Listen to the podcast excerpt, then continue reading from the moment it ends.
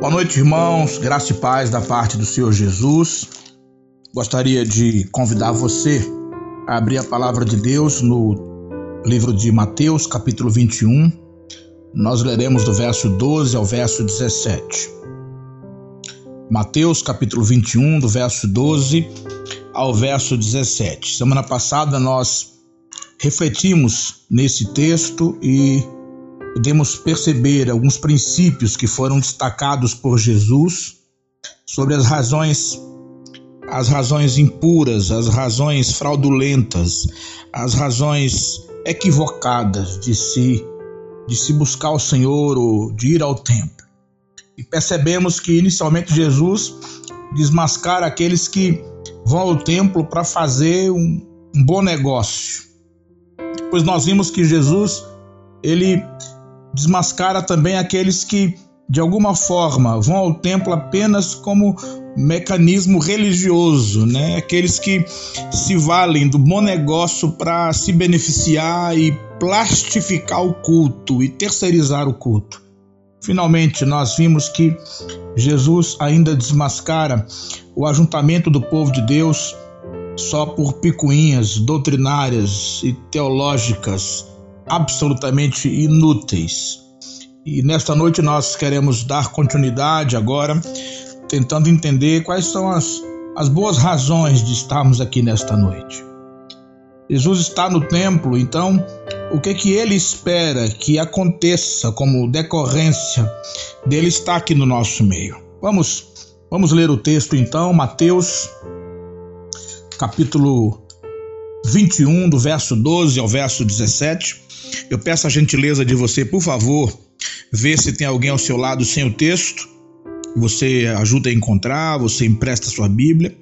Peço também que você, por favor, não feche a sua Bíblia após a leitura, permaneça com ela aberta até o final de toda a exposição. Finalmente, que você abra o seu coração nesta noite de forma muito especial para ser tocado particularmente pelo Espírito de Deus. Que Deus possa fazer uma grande obra na tua vida nesta noite, em nome de Jesus. Eu vou ler o texto e você acompanha. Mateus capítulo 21, do verso 12 até o verso 17. O texto nos diz: Tendo Jesus entrado no templo, expulsou todos os que ali vendiam e compravam. Também derribou as mesas dos cambistas e as cadeiras dos que vendiam pombas e disse-lhes: Está escrito: A minha casa será chamada casa de oração. Vós, porém, a transformais em covil de salteadores. Vieram a ele no templo cegos e coxos, e ele os curou. Mas vendo os principais sacerdotes e os escribas as maravilhas que Jesus fazia, e os meninos clamando: Hosana, o filho de Davi, indignaram-se e perguntaram-lhe: Ouves o que esses estão dizendo? Respondeu-lhes Jesus: Sim. Nunca lestes da boca dos pequeninos, crianças de peito, tiraste o perfeito louvor. Verso 17: E deixando, saiu da cidade para Betânia, onde, onde pernoitou.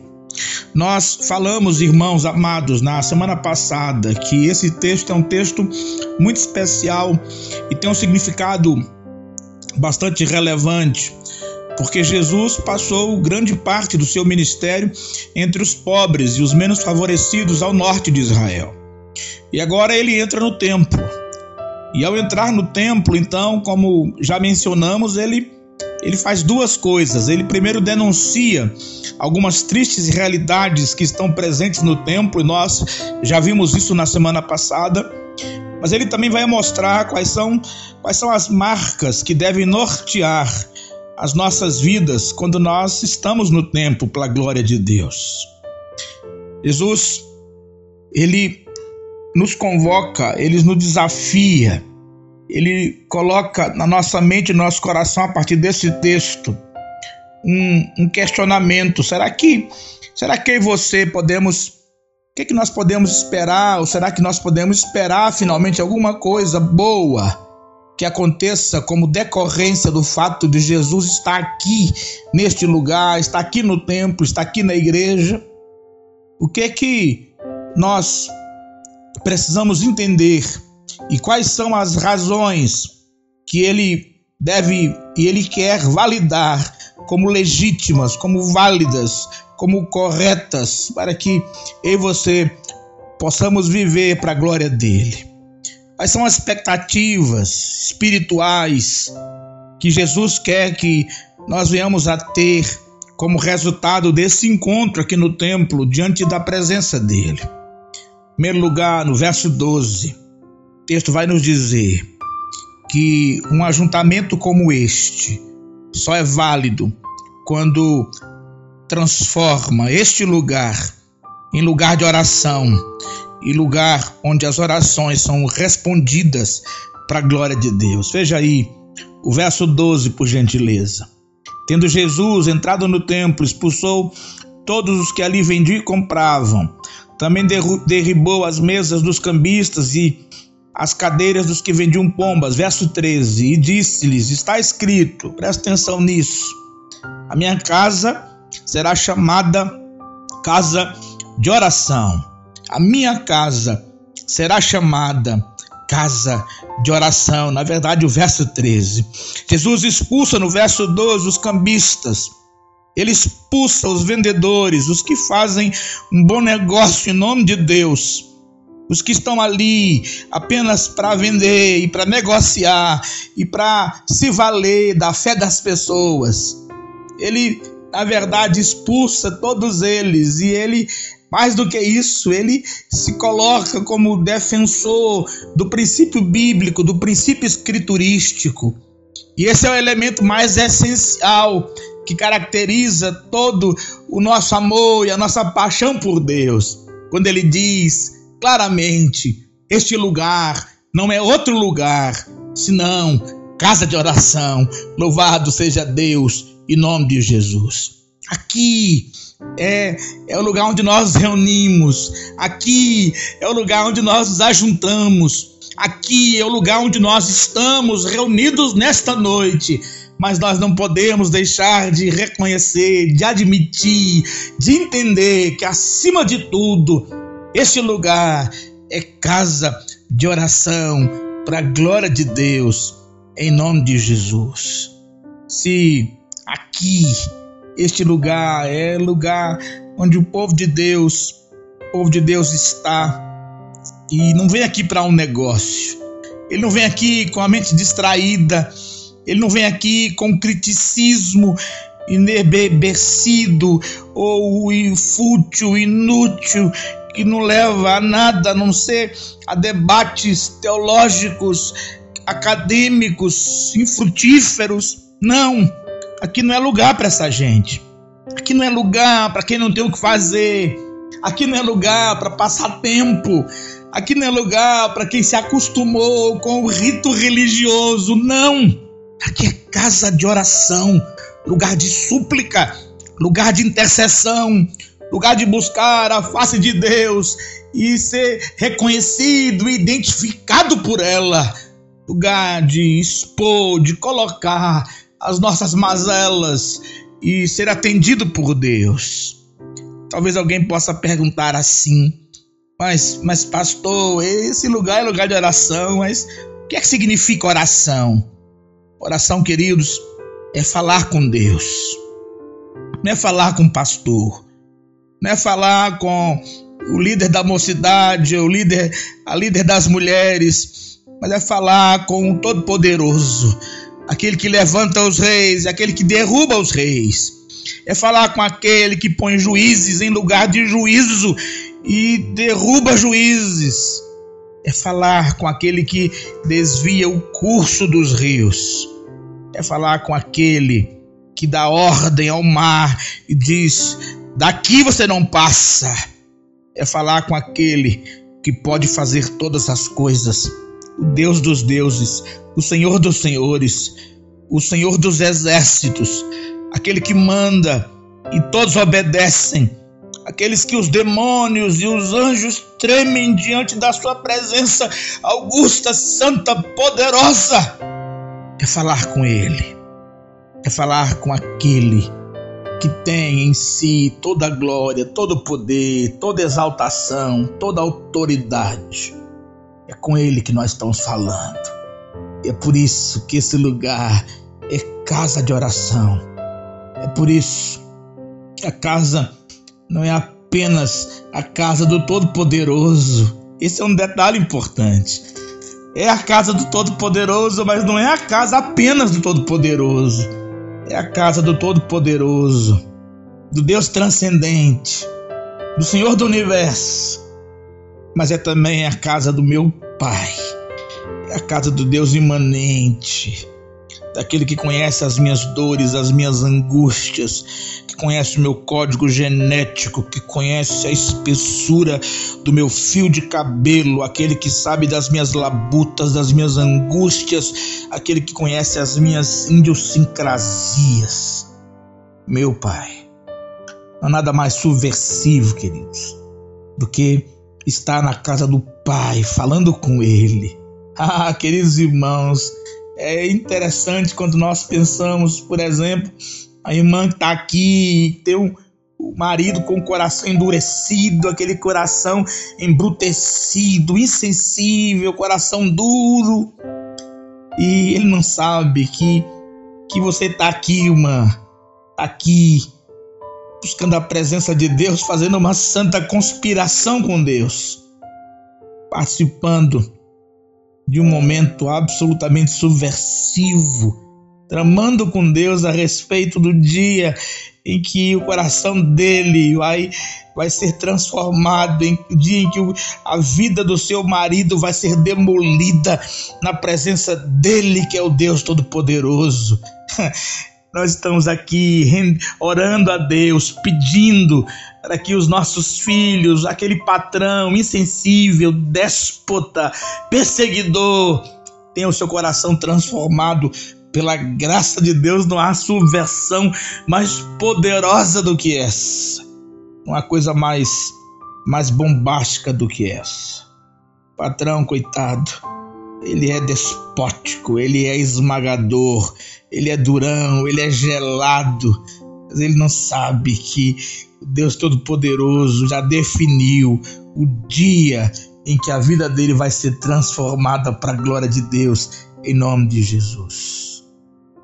É Deus, queridos irmãos, que pode transformar o coração do rei, que pode conduzi-lo, que pode levar para a direção que deseja e para onde quer. Você tem causas perdidas, você tem angústias permanentes. Você veio aqui para orar. Você tem ansiedades acumuladas ao longo dos anos. Você veio aqui buscar a presença de Deus. Você tem sonhos frustrados, gratidão acumulada para o vazio, aquele vazio que mata, que machuca, que apavora, que cria angústia. Você tem isso? Então te convido para orar, para buscar a presença dEle, para buscar a face dEle. Quanto mais nós oramos, mais próximos dEle nós estamos, e quanto mais próximos dele nós estamos, mais nós nos enxergamos pecadores que carecemos da sua graça, da sua misericórdia e da sua intervenção. Primeira motivação correta de vir à igreja, de vir ao templo, de vir a esse lugar onde Jesus está, é reconhecer que esse lugar é lugar de oração. Nós presbiterianos temos uma dificuldade enorme de orar. E eu tenho orado pedindo perdão a Deus pela forma como eu oro eu tenho pedido perdão a Deus e tenho me arrependido da forma como me arrependo diante dele. Nós achamos que orar é coisa de pentecostal, não é verdade? É coisa de crente incauto. A oração, querido, é o combustível que move a vida do crente. A oração é o, é o combustível que dá força, energia, entusiasmo, graça motivação para continuar a caminhada. Às vezes nós somos levados a achar que se nós orarmos muito, nós, pastores, por exemplo, se nós orarmos muito, nós talvez, quem sabe, tenhamos aí um ministério do tamanho do ministério do, do Hernandes Dias Lopes. Ou quem sabe um ministério do tamanho do, do, do Billy Graham. Na verdade, queridos irmãos, a, a dimensão ministerial não tem a ver com oração. O ministério é, é personalíssimo. Se eu orar como Billy Graham orava, eu terei certamente a estatura espiritual do Billy Graham. Se eu orar como o reverendo Hernandes ora, eu terei a dimensão espiritual que o reverendo Hernandes tem. Mas o chamado que Deus tem para mim é diferente do que ele tem para você e para você e para você e para você e para cada um de nós que está aqui nesta noite. Segundo lugar, além de reconhecer que este lugar é casa de oração, em segundo lugar, o texto vai nos dizer que este este lugar só terá sentido, só terá razão de ser nas vidas de quem serve a Deus quando eles entenderem que esse lugar é o lugar onde a dor deve ser mostrada e a cura deve ser obtida em nome de Jesus. Presta atenção nisso. O texto vai dizer que vários coxos chegaram diante de Jesus, verso 14. Vieram a ele no templo cegos e coxos, e ele os curou. É interessante notar, queridos irmãos, que Primeiro, os cegos e os coxos foram devidamente identificados. Eles não se escamotearam, eles não se esconderam, eles não colocaram editoriais cosméticos, não. Eles ficaram desnudados na presença do Senhor. Eles se anunciaram, eles se declararam, eles entenderam que aqui é o lugar de abrir o coração, de abrir a alma, de abrir a vida na presença do Senhor. A ênfase do verso aqui não é estar no templo, mas é estar na presença dele. É estar na presença de Jesus. Ah, se você está com seu coração doído, diga: O meu coração está doendo. Se você é coxo. Não tente esconder que é coxo. Não tenha vergonha de mancar. Você pode mancar na presença dele e dizer: Senhor, meu coração está abalado, está entristecido. Minha dor é uma dor gigante. Eu preciso da tua intervenção, preciso da tua graça. Ah, Senhor, sabe por que, que dói? Dói porque eu te amo. Dói porque eu sei que a tua presença me basta. Mas, mas dói também porque eu amo e não sou e não sou correspondido. Dói também porque eu vivo com essa enfermidade, com essa angústia, com essa dor, com essa crise, com essa neurose.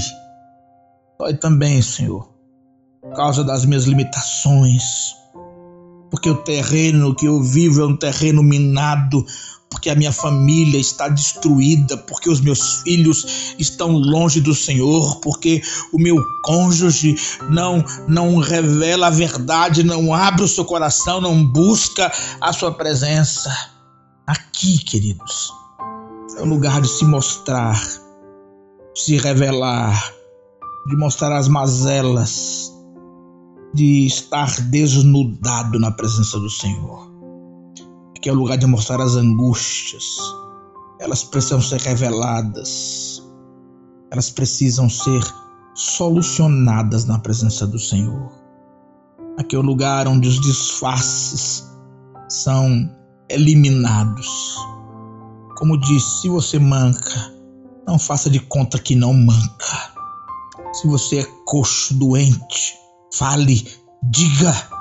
Essa é a hora, porque Jesus está no templo. Porque Jesus está no templo. O templo com presença de Jesus é lugar de cura para aquele que diz: Eu sou coxo, eu sou cego, eu estou cheio de chagas. Aquele que está doente, venha a presença do Senhor Todo-Poderoso. Você pode estar absolutamente falido, destruído, mas se o Senhor decidir transformar sua vida, certamente Ele fará. Ele é o Deus soberano que pode fazer todas as coisas. Tem muita gente que vem ao templo e vem à igreja, mas vai sair doente, e talvez até mais doente. Sabe por quê? Porque está fingindo que não está doente. Porque não entendeu que o templo com a presença de Jesus é lugar de cura, é lugar de transformação. Já falei e vou repetir. O que faz a diferença não é não é o templo. O que faz a diferença é a presença de Jesus. Se você vier a ele no templo, coisas boas vão acontecer na tua vida em nome de Jesus. Ele não manda ninguém com coração carente ir embora. Ele preenche, ele alimenta, ele fortalece, ele enriquece, ele anima, ele faz acontecer. Ele tem todo o poder e toda a autoridade para fazer todas as coisas. Ele tem tratamento para você, para mim, para todos nós. Seja o dor que for, venha a Ele, venha a Jesus, hoje agora, nesse instante. Terceiro lugar, além de, de entender que esse ajuntamento só faz sentido se nós compreendermos que esse lugar é casa de oração. Além de compreendermos que o ajuntamento só será legitimado quando nós entendermos na prática que esse lugar é lugar de cura, de oração ser respondida. Terceiro lugar, em último lugar, o lugar se torna o lugar do louvor e da adoração e da renovação do ser. Essa é a terceira razão, terceiro motivo correto, legítimo de estarmos aqui nesta noite. É a razão de entendermos que aqui é lugar do louvor, da adoração e da renovação do ser. Alguém já disse: o ser humano precisa de Deus e o ser humano precisa de ser humano. O acolhimento, queridos, o carinho, o afeto, o trato, o abraço, o toque, a presença, a atenção, tudo isso tem a ver com a necessidade afetiva e emocional que todos nós temos. Às vezes nós não temos motivo nenhum do ponto de vista humano para louvar. Às vezes o coração está apertado. Às vezes você chega aqui cansado, né, fatigado, desmotivado. Mas eu quero lhe dizer nesta noite que a presença de Jesus deve nos impulsionar para abrir o coração para Deus e para glorificá-lo e para exaltá-lo e para engrandecê-lo e para ter o próprio ser renovado pelo Espírito Santo de Deus. O louvor, queridos irmãos, ele renova a alma. Você pode estar falido com os negócios quebrados você pode ter todas as razões para se deprimir, se enrustir, se encaramujar, murmurar, reclamar, virar vítima.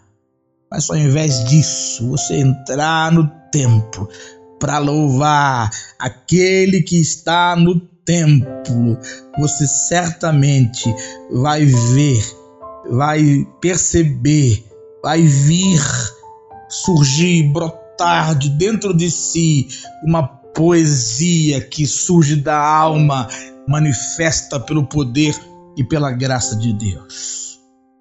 Uma dinâmica criativa, uma poesia vai brotar do seu ser.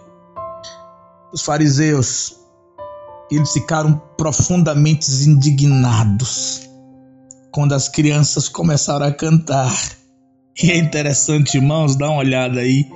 Verso 15: Mas vendo os principais sacerdotes os escribas, as maravilhas que Jesus fazia e os meninos clamando Hosana ao filho de Davi indignaram-se e perguntaram: Ouves o que estão dizendo?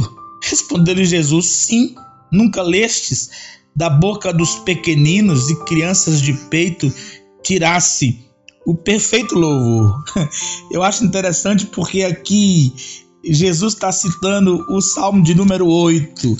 Ele faz uma citação e como se Jesus dissesse assim: sim, claro que eu estou vendo, eu não sou surdo. Eu estou vendo os meninos cantarem, eu estou vendo os meninos louvarem, eles estão cumprindo uma profecia. E aí ele então cita o Salmo de número 8. E eu vou ler para você o Salmo de número 8, porque aqui tem um detalhe absolutamente importante para todos nós. Ó Senhor, Senhor nosso, quão magnífico em toda a terra é o teu nome, pois expuseste nos céus a tua majestade. Da boca dos pequeninos, esse é o verso que Jesus cita.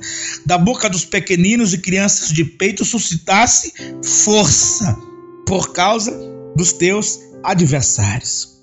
Veja que curiosidade impressionante. Jesus vai dizer que está ouvindo o que as crianças estão fazendo e que é o cumprimento da profecia lá do Salmo de número 8.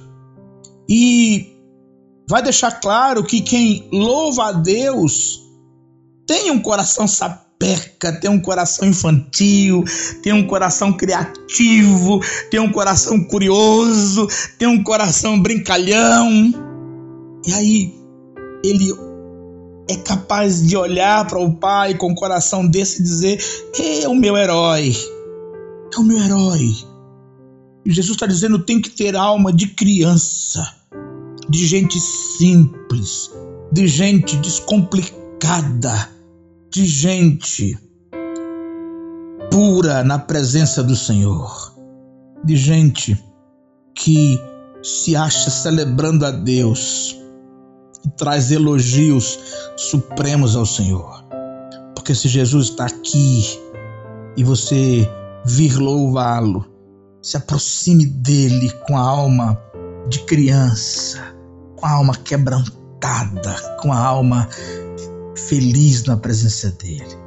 Agora, veja o detalhe: quando Jesus cita o Salmo 8, verso 2, o Salmo da profecia, ele aparentemente está mudando, né? Ele, ele muda o texto. Veja, o Salmo 2 diz: Da boca dos pequeninos e crianças de peito suscitasse força.